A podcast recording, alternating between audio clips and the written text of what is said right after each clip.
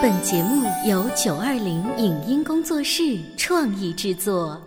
潮爸辣妈节目版权归合肥市广播电视台所有，任何未经允许的传播行为均属违规。欢迎与九二零影音工作室沟通合作事宜，电话零五五幺六三五零九三五六。你有你的钻石金龟婿策略，我有我的全家海岛游计划。你扛着单反泡妞马不停蹄，我为孩子捕捉成长的美妙瞬间。你忽略我的魅力，我会证明这是谁的时代。你否定我的生活态度，我决定我的人生蓝图。帅哥俊男靠边站，有了宝宝的潮爸魅力更爆发。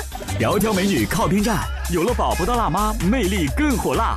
我是辣妈，不是老干妈，我为自己代言。我是潮爸，不是太阳能浴霸，我为自己代言。潮爸辣妈。本节目嘉宾观点不代表本台立场，特此声明。生活不是一场辩论赛，学会说话的目的不是争对错，而是活得更好。那么，让对方袒露自我、说出真实想法的前提条件是什么？为什么说武力、谩骂、指责是最软弱的沟通方式？为什么非暴力沟通的感受背后一定要说出真实需求？欢迎收听八零后时尚育儿广播脱口秀《潮爸辣妈》，本期话题：非暴力沟通第三集，爱、和谐和幸福。迎收听八零后时尚育儿广播脱口秀《潮爸辣妈》，各位好，我是灵儿。大家好，我是小欧。今天直播间呢，继续要聊小柴狗和长颈鹿，不是动物世界，我们聊的是跟非暴力沟通有关的故事。有请我们今天的嘉宾杨虎老师，欢迎。听众朋友，还有我们主持人，大家好，很高兴再次来到非暴力沟通的沟通场域。很多朋友都是这样的，就是我们一讲到非暴力的时候呢，就会想到圣雄甘地。嗯，呃，而事实上也确实，我们今天聊的这个非暴力沟通啊，嗯，它跟圣雄甘地是有关系的。嗯，圣雄甘地当时提出的这种非暴力不合作，他是希望用非战争的方式来赢得和平。嗯，那后来呢，这个非暴力沟通的这个创办者叫做马歇尔·卢森堡博士。嗯，他在发现了这种基于和平的、基于爱的这种沟通模式之后呢。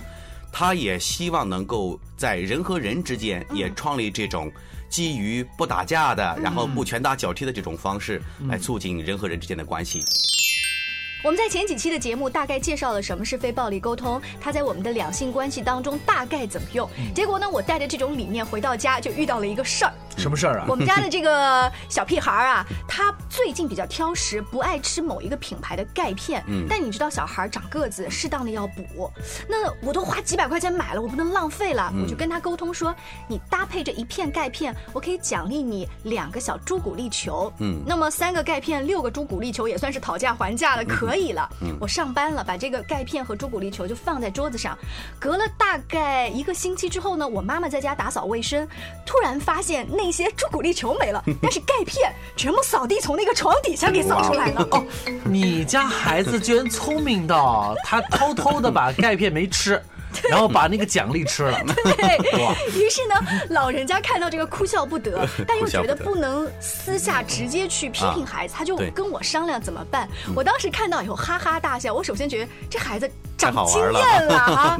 我们小时候其实也这么干。我跟我妈说：“妈，我小时候真的是鸡蛋，我现在才告诉你。”就首先让老人家就不要那么生气。我说这事儿呢，我再来想想怎么跟他沟通。嗯啊，等到沟通之前呢，我先跟爸爸也说了一下，嗯，就是肯定是在我们都在场的情况下，不要爸爸完全不知道，说你怎么莫名其妙又把儿子给凶了一顿。嗯嗯。那么在场的情况下，我跟孩子说，嗯，说什么呢？我现在发现专家在我身边，我好紧张，我不知道我说的对不对啊。我首先是又拿了几粒钙片给他吃，今天的钙片，宝宝我们一起吃吧。然后孩子又是钙片呢。嗯。宝贝儿，妈妈今天发现，在打扫卫生的时候有几粒钙片。嗯。不知道是你忘记了还是？怎么了？嗯嗯，我不知道哎，呃，然后他的眼神就飘开了。嗯，哦，那好吧，那你再想一想，待会儿告诉我。嗯，过一会呢，他，嗯，我还是不知道哎。嗯，后来我就直接告诉他，我说会不会是你觉得这个不好吃，不小心丢在了床底下？嗯，妈妈。好像是你说的那样。哇，你家儿子好诚实啊！他说了，因为我前面告诉他，我说你可以跟我说实话，妈妈不会怪你，我只是想知道到底是怎么回事而已。然后后来他就告诉我说，是的，是你描述的那个样。我以为孩子会说打死我也不说，所以他用了一种委婉的方式，是妈妈我不记得了。他也不是不承认。对。然后我当时就在想说，嗯，我看似很冷静了，压抑了这个事情。嗯。但你知道家里面的老人其实回来之后还会说，比如说爷爷在告诉奶奶，奶奶在告诉爸爸，然后爸爸就就全家都会就这件事情再把它说一遍。对，这个在家里面亲子关系当中也是会有经常发生，会有这样的情况的。比如说刚才两位主持人都说的一个情况，一个就是你家孩子他是。相对委婉诚实的来说出这个事实了，对吧？接受这个事实了。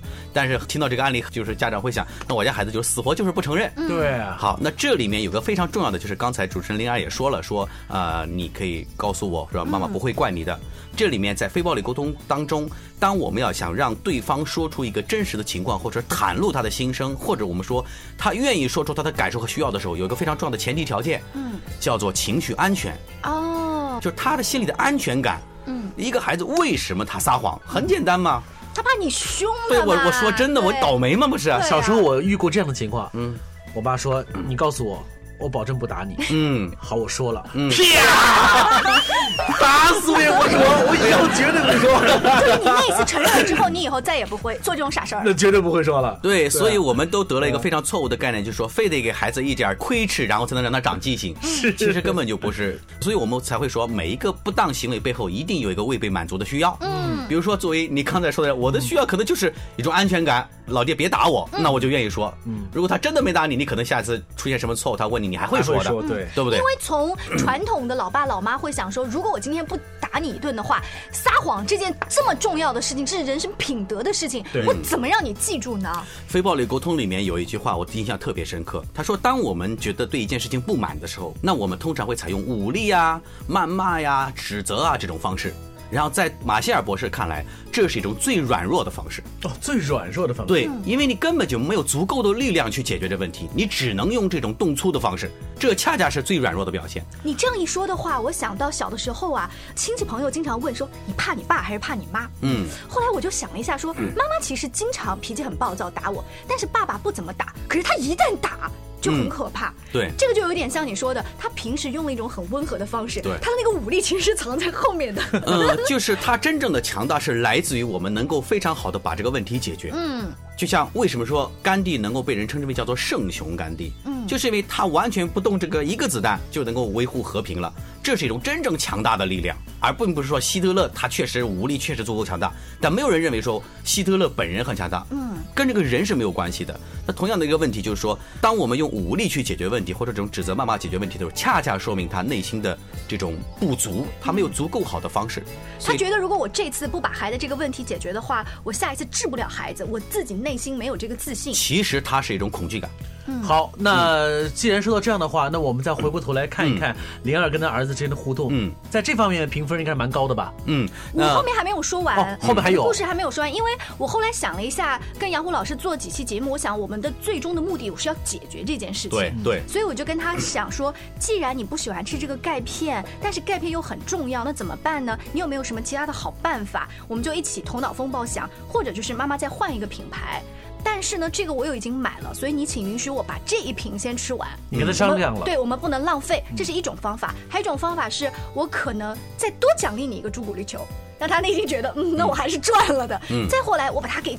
捣碎啊，放在其他的水或果汁里面，让你觉得都可以接受。所以他就在跟着我的这个想法想说，那好吧，我愿意把它捣碎，而且觉得这个是一个很好玩的事情。用了这几个方法之后，真正的解决这个问题，才是我真正我并不是想打他或者吓唬他。是的，其实大多数的父母对待孩子都是这样子的。嗯，没有一个父母说真的我想去揍他一顿，或者或者我想怎么样，都是为了解决某种问题。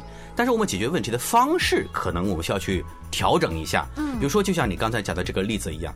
如果要解决这个问题，真正好的解决方案一定是基于满足双方需要的。嗯，而很多时候，比如说，呃，就像你一开始说的那句话，就是说我买了这个钙片，然后呢，我也花了很多的钱，它缺钙，所以我一定让它吃，这就是典型的满足自己的需要。因为他不会站在你的角度说花了很多钱要节约，关我什么事？对呀，所以我们在第一期节目当中讲了一个概念，叫做问题归属。嗯，比如说我买了钙片，然后呢，我一定让他吃，对吧？然后这个时候呢，孩子他其实不愿意吃的，嗯，但是呢，又是被你要求着，或者说你用某种成人的方式就让他吃，那这个时候他的内心是。不接受的，这个时候呢，孩子就有具有这个状态，他其实是需要沟通出来的，但是因为孩子太小，他无法去表达，所以他就扔，对对，所以他采 用了他认为可以解决问题的方式，对不对？但是紧跟着呢，当我们发现他的东西丢到床底下之后呢，我们开始感觉非常不好了，对不对？我们觉得这孩子怎么能这样，或者说我们的钙片浪费了，等等等等。那这个时候孩子是没有问题的，孩子说我把钙片扔了，我我吃了我的朱古力，他的感觉是 OK 的，他的需要得到满足了。嗯，但这个时候我们作为父母的需要是得到。得不到满足的，于是当你跟他沟通的时候，双方产生了一个冲突。嗯，所以在非暴力沟通当中，第一叫做同理倾听，倾听你的孩子他有什么样的感受和需要没有满足。他就说我很不喜欢吃这个味道，这个而且还要每天吃，他可能说的就是类似吐槽这样的话。这个叫想法，而不是感受。孩子的感受是什么呢？对于一个小点的孩子，其实你想引导他说出来，妈妈我很不高兴，非常难，很不高兴，对。所以这个时候我们在对孩子越小的孩子的时候，作为父母来说，就越需要学会去体会孩子的感受。那这种感受，除了我们日常生活当中可以看到孩子的喜怒哀乐，有没有其他的方法训练孩子来表达他的感受？可以啊。我们可以作为父母来说，来尝试着问他。我们通常用的方法叫做猜测，比如说你现在是不是觉得很难过呀？你是不是觉得很不开心啊？可是大量抛出这种问题的时候，会不会导致一个情况出现，就是孩子在你的渐渐的引导之下，他发现这就是借口。我也开始学会有这种可能，用这种借口的方式来隐瞒我真正内心的想法。有这种可能啊！所以当我们去猜测他的感受的时候，我们要去观察他的眼睛。或者表情哪一种是他真实的？第二个就是，我们不能只是在问题出现的时候来问你是不是不开心啊？你是不是很难过、很生气啊？我们要在他开心的时候也要问。你现在是不是觉得很开心啊？你是不是觉得很骄傲啊？你是不是觉得很兴奋呢？嗯，而且杨虎老师这样一说的话，我就回忆起平时跟孩子用讲故事的方法来引导他说出感受，这个让我很意外。有一天我在给孩子说那个高山流水的故事，就是这个钟子期和俞伯牙。这个故事说完之后，我的孩子越到后来钟子期死了嘛，俞伯牙在他的墓前弹琴的时候，他的这个表情很凝重。嗯，然后我说我的故事说完了。他还是不说话。嗯，妈妈，你猜我现在什么感觉？嗯，然后我说我不知道。嗯，妈妈，我给你三个选择。嗯，很高兴。嗯，一般般。很难受。他还不会用一些更加相近的词。我说那应该是很难受吧。嗯嗯。但是他描述不出来我为什么难受，就是你要告诉他说，因为他唯一的好朋友钟子期已经死了，是不是这样？对，这个故事其实就发现，其实孩子是可以表达他的感受，他是有感受的，只是我们平时忽略了。对对，只是告诉他说高山流水这一个中国古代的，我们更希望让他接接受这个知识。对，所以在情绪的捕捉方面，嗯，不管是遇到问题的时候，还是平常时期，作为父母来说，都需要极大的关注孩子瞬间的这种表情。对，而且作为父母。来说，又回到一开始讲的话题，我们也要诚实的表达。嗯，非暴力沟通第一步叫同理倾听，我要知道他的感受和需要是什么。第二个就是作为父母来说，我们也需要。诚实表达，嗯我的感受和需要是什么？这样一方面是让孩子明白你到底怎么回事，第二是孩子也会从我们身上去学习如何正确的表达感受和需要。你知道，表达感受和需要对于大多数的成年人来说就非常好。我表达了之后，我高兴了，我可以今天啊跟朋友一起去庆祝一下；我不高兴，我可以跟朋友去运动一下或怎么样。但对于小孩子来说，他的表达会过多的被家长和老师关注，接下来就会有一些问题。我们稍微进一段广告，回来之后接着聊。您正在收听到的是故事广播《潮爸辣妈》。潮爸辣妈播出时间：FM 九八点八，合肥故事广播，周一至周五每天十四点首播，二十一点重播。网络收听，请下载荔枝 FM、蜻蜓 FM、阿基米德、喜马拉雅、中国广播以及苹果 Podcasts，搜索“潮爸辣妈”订阅收听。微信公众号请搜索。潮爸辣妈俱乐部参与节目互动哦！潮爸到，辣妈到，准爸到，育儿专家请。中国内地首档八零后时尚育儿广播脱口秀，陪你一起吐槽养育熊孩子的酸甜苦辣，陪你一起追忆自己曾经的小世界。潮爸辣妈。本节目嘉宾观点不代表本台立场，特此声明。生活不是一场辩论赛，学会说话的目的不是争对错，而是活得更好。那么，让对方袒露自我、说出真实想法的前提条件是什么？为什么说武力、谩骂、指责是最软弱的沟通方式？为什么非暴力沟通的感受背后一定要说出真实需求？欢迎收听八零后时尚育儿广播脱口秀《潮爸辣妈》，本期话题：非暴力沟通第三集，爱、和谐和幸福。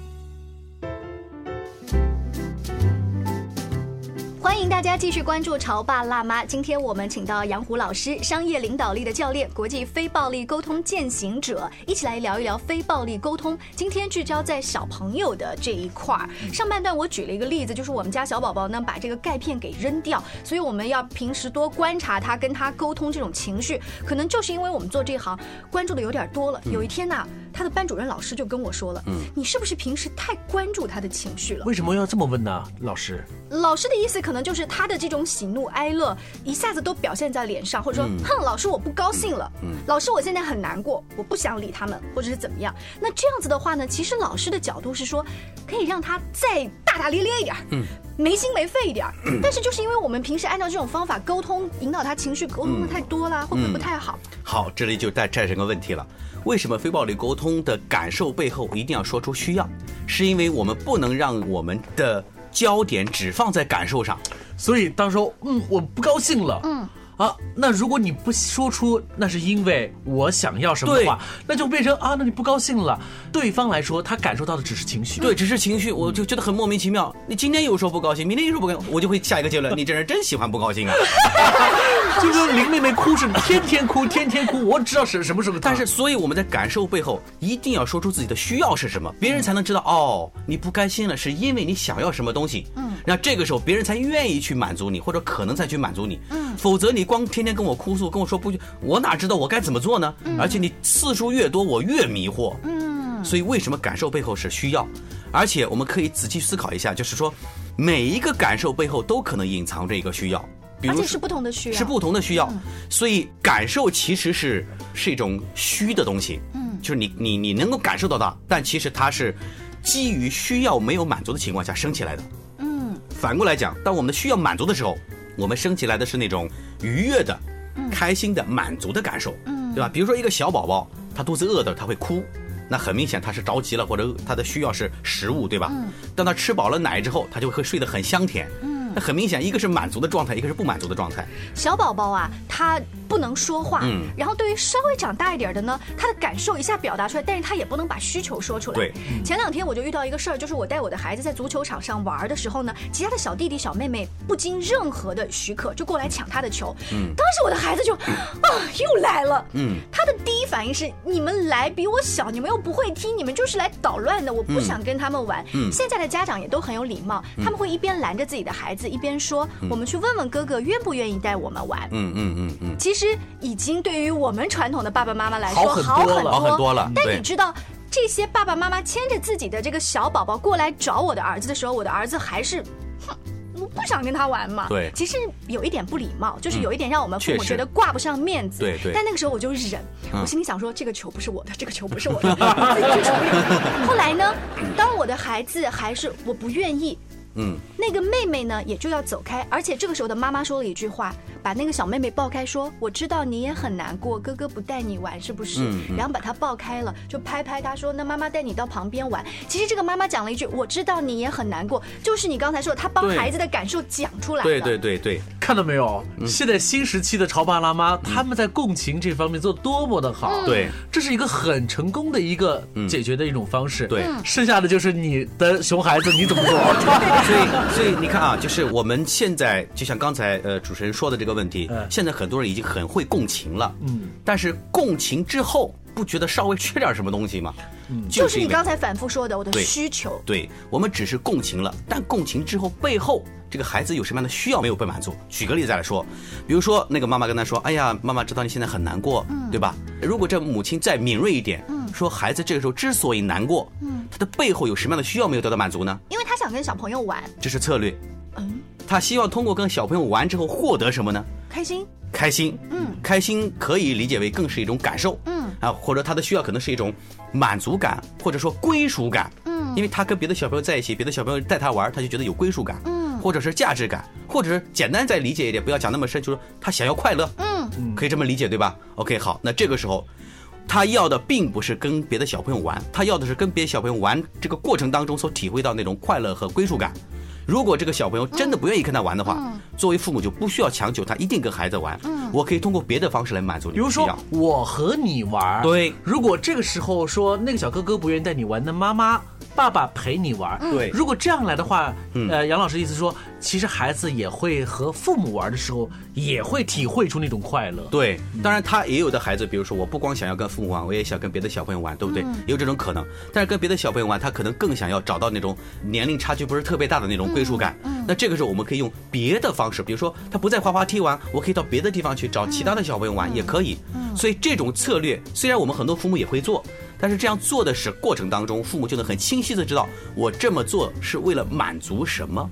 这个做的行为背后能够达到什么样的结果，就非常的清晰，而不是盲目的。我发现在这几期的节目当中，当我扮演一个来抢答杨虎老师问题的学生，我通常都达不到那个点子。嗯，那是因为其实，呃，说出你内心真正的需求，或者是满足对方他真正的需要，这是一件反复要练习的事情，非常困难的一件事。对，这就是非暴力沟通反复要练习的。我们在刚开始学非暴力沟通的时候，第一要练习观察，怎么观察？就是从这种评论性的语言转化成客观描述语言。嗯，第二步就要练习正确的表达自己的感受，真实的表达感受，而不是自己以为的感受。第三就要去练习他的需要是什么，我的需要是什么。嗯，然后到第四步最难的就是练习如何发出正确的请求。所以在非暴力沟通的这样一个话题当中，尤其当我们把这个话题放在了亲子婚姻当中，你会发现，很多时候我们跟孩子之间那种沟通，那种怒骂，那种甚至是那种打骂给孩子。都是源于我们没有真正的倾听对方的需要是什么，对，或者说孩子其实也不知道爸爸妈妈愤怒的点是源于什么，对对对，所以就会导致这样的问题。对，我们节目聊到现在，你会发现大多数举的都是小童的例子，嗯嗯，孩子比较小，他的感受呢相对比较单一，就是玩喽，开心喽，吃的好了。那孩子一旦大了之后，他开始跟你顶嘴了，有更多自己青春期的想法的时候，你这些招数哈，嗯，还还管用吗？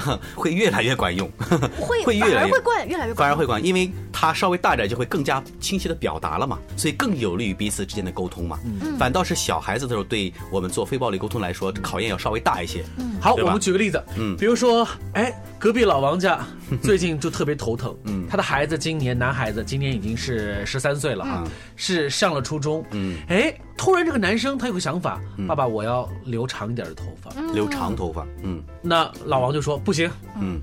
这个不行，不是爸爸说的不行，嗯，学校也不行，嗯，你不能这样溜，嗯，孩子说，我必须要这样做，嗯。嗯，好了，冷战就开始爆发了，嗯，其实学校真的是不允许了，老师可能管得很严，就是不允许，嗯，但是。这种不允许不仅是校方的，还有家庭的，嗯，交织在一起，嗯，那你看这个事情就得不到解决，是的，老王就很愁啊。好，我们来分析一下，我们可以把这个例子跟刚才主持人灵儿举的你自己孩子这个例子可以结合在一起看，这实际上是一种说者和听者双方之间的一种冲突的这个表现。嗯，比如说，如果说我们只是单纯的告诉这个孩子说你不能留长头发。学校也不能留长头发，这个叫说教，嗯，这叫控制，这叫批评，对不对？可是是事实啊，对，这是事实，没问题。但是从听者的角度，听者的角度来讲，他从理性的思维来说，他是认同你的说法，嗯嗯，但他不一定接受，嗯，实际上很多时候接受不了是情感上层面的接受不了，因为你都不懂我，这就是一个问题。嗯，那我们现在可以体会一下，他之所以要留长头发。的原因是什么？嗯，或者想留长头发是他提出来的一个行为，对不对？可能是因为他最近喜欢的某个摇滚明星是那样子的，然后他的 idol，对不对？哎，他照着那个路去走，然后他觉得同学们之间都说那样比较酷，但是同学们不敢留，我就是敢留的那个人。对，所以这里面就蕴含了几种需要。第一，可能是来自于呃成就感。就是其他同学对他这种认可，呃，认可叫成就感。第二种可能是来自于说，就自我成长的这种价值感。比如说，你看大家都不敢对抗，我敢对抗，对不对？嗯。啊，第三种就可能来自于说娱乐的需要。比如说我喜欢这个 idol，再然后我就去模仿他。那好了，那作为父亲来说，发现他这样的需要是非常重要的。那父亲的沟通方式，第一就是说，先需要去同理他。就比如说，哦，你想要留长头发是不是？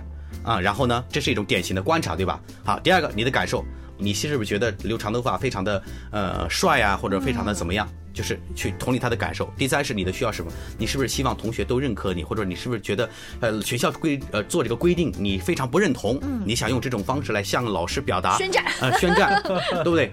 当我知道这样的方式，它的背后的真正的原因的时候，作为父亲来说，我可以诚实的表达我的感受。我的感受是啊，听到你这样讲呢，我觉得我有点手足无措，我有点感到不知道该怎么办，哦，有点迷惑，对吧？我需要呢这个很清晰的知道，就是呃，我们该如何更好的解决这个问题。那这个时候我们来双方商量一个问题，就是假设啊，他的需要是向校方宣战，嗯，然后我的需要是希望你能够别跟校方产生冲突，嗯。对吧？或者我的需要是让你别留长头发，做乖乖生。对，那这个时候我们来想一个方法，就这个方法是一定是基于既满足你的需要，也满足我的需要。我能够想到的就是满足你追 idol 的这个想法的话，我带你去看场他的演唱会。OK，对，这就是一个策略了，是对吧？对吧？这是个策略了。嗯。或者说，如果说你的需要是为了让同学厌学羡慕你或者怎么样，那我可不可以给你别的东西？让你得到这个需要，比如说看一场演唱会，同学们也会很羡慕你。对呀，你看这个方案同时解决了两个需要，或者是我让你把你最要好的朋友请到家里头来做客，OK，你成为一个做东的一个主人，OK，那这样的话其实就会让他觉得哦，原来我不仅仅是只是通过留长头发的方式对。来获得满足，对，嗯，所以这种策略就非常有效了。同样，你的孩子也是这样的，就像你刚才讲的一样，他把这个叫钙片是吧，扔了，他有什么样的需要没有得到满足？有可能是自主的需要。嗯他不想说妈妈让我吃什么我就吃，妈妈的对，他可能自主的需要或者说尊重的需要没有得到满足，那你的需要是安心或者说放心看到他健康成长，对不对？好，所以那这是我觉得刚才你后面做的那个方式就非常好。